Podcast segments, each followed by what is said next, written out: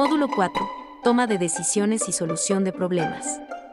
La toma de decisiones y la solución de problemas gira en torno al discernimiento y percepción expuesta en la evaluación de riesgos previas a la ejecución de un plan de acción, es decir, el individuo se debe enfocar y hacer énfasis en factores claves como la contextualización, donde se busca analizar los escenarios y transformar las ideas preconcebidas para posteriormente poder determinar las soluciones ya mapeadas para ejecutar los parámetros de actuación y tomar acción con las elecciones ya establecidas.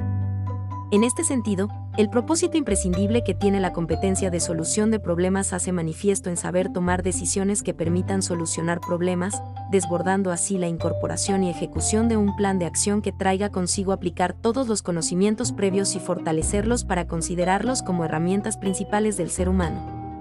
La toma de decisiones va direccionado a asumir riesgos, promover la creatividad y buscar alternativas a problemas o retos aún no existentes, teniendo como esencia el asumir responsabilidades donde muchas veces se actúa frente a un cierto grado de incertidumbre, teniendo la habilidad de brindar una respuesta, decidir y actuar, además de analizar el problema, pensar en la solución de una manera innovadora y hacer que la solución sea posible.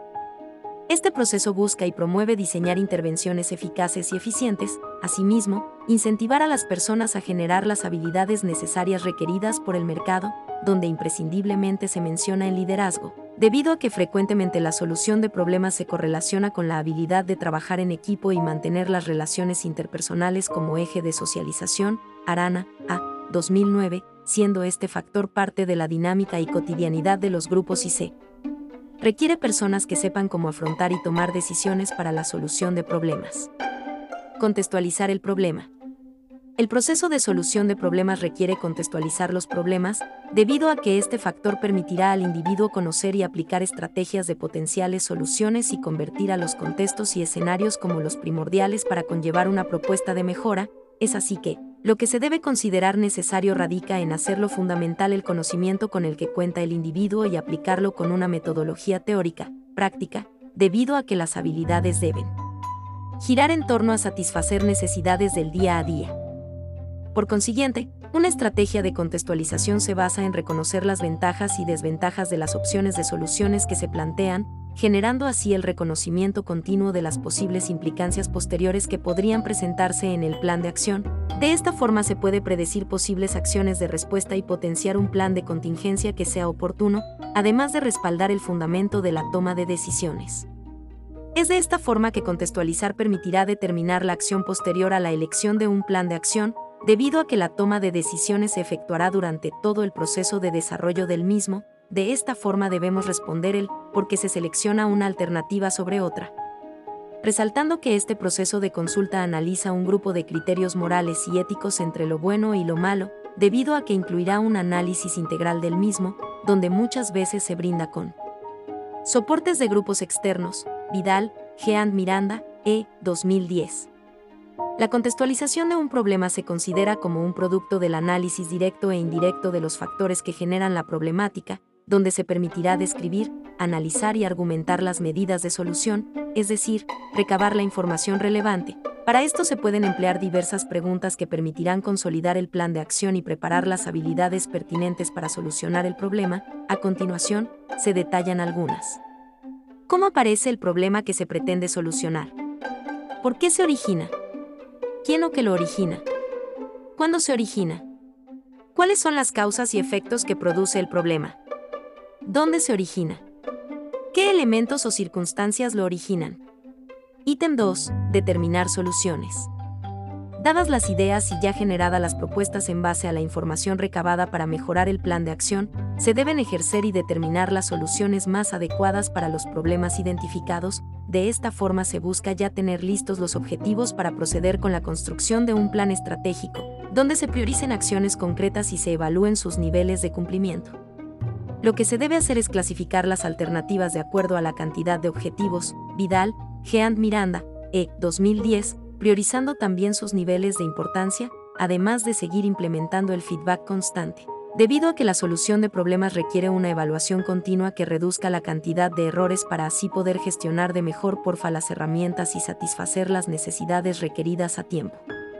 Un procedimiento sugerido ejerce un rol evaluativo donde se debe alinear las necesidades, objetivos y estrategias para que de esta forma puedan responder las siguientes preguntas. ¿Están claros los procedimientos a aplicar? ¿Se definieron los plazos o momentos de la acción? ¿Quedan identificadas las acciones a realizar? ¿Quedan identificadas los implicados en ellas? Al determinar una solución se debe apoyar en las fortalezas del individuo, además de buscar minimizar efectos negativos y que sobre todo se aseguren logros reales, es así que algunas de las habilidades que pueden impartir una mejora en el plan de acción van en relación con la creatividad, relaciones interpersonales, comunicación y la asertividad. Otro eje clave es determinar las soluciones bajo variables claves de importancia y urgencia, ya que esto delimitará medidas claves para optimizar un plan de acción. Por otro lado, estas actividades pueden ser representadas a través de diversos diagramas o metodologías que transmitirán y ordenarán la información. Algunos son los siguientes. Clasificación de problemas URIM, urgencia, importancia. El método de los seis interrogantes. La lista de 20 causas. El diagrama de espina de pez. Mapas mentales. El método de comparación por pares. Matriz de evaluación de las estrategias alternativas según cinco criterios generales. Método combinado. Las seis medallas de valor. Ítem 3. Toma de decisión. La toma de decisiones conlleva aplicar criterios que evalúen el impacto de las soluciones a un problema complejo, de esta forma se prevé las interrupciones a lo largo de la ejecución del plan de acción. De esta forma, se imparte la consolidación de dicho plan de acción, teniendo ya listos los factores que permitirán desarrollarlo. La solución de un problema es un proceso sin fin, en el cual se deben considerar la existencia y aparición continua de diversos inconvenientes. Es por eso que la toma de decisiones se efectuará durante toda la solución del problema, es por eso que se debe mantener actividades que mejoren el funcionamiento de la solución, Vidal, Jean Miranda, E. 2010. El liderazgo intervendrá de manera proactiva en la construcción y solución de los problemas, promoviendo un rol decisorio y de acción, debido a que es el fundamento que analiza si es óptimo en función a los objetivos del Plan de Acción, Arana, A. 2009. Es así que el desarrollo de la intervención funcionará en vía de los logros y el mejoramiento del problema, donde se permita la transferencia, fortalecimiento y acumulación de conocimientos aprendidos, a su vez se resaltan las capacidades de motivación y comunicación constante. La toma de decisiones supone coordinar información significativa e impactos potenciales donde se analice causas, conexiones, efectos y alcances mediante procesos lógicos y sistemáticos para el desarrollo de personas que generan soluciones ante obstáculos y problemas complejos. En conclusión, la toma de decisiones requiere analizar y hacer una comparativa entre experiencias pasadas y la situación actual para realizar predicciones y así poder tomar las decisiones más acertadas, favoreciendo así el cumplimiento del plan de acción y fijando un entendimiento de los hechos, equilibrando la experiencia a través del conocimiento y la intuición.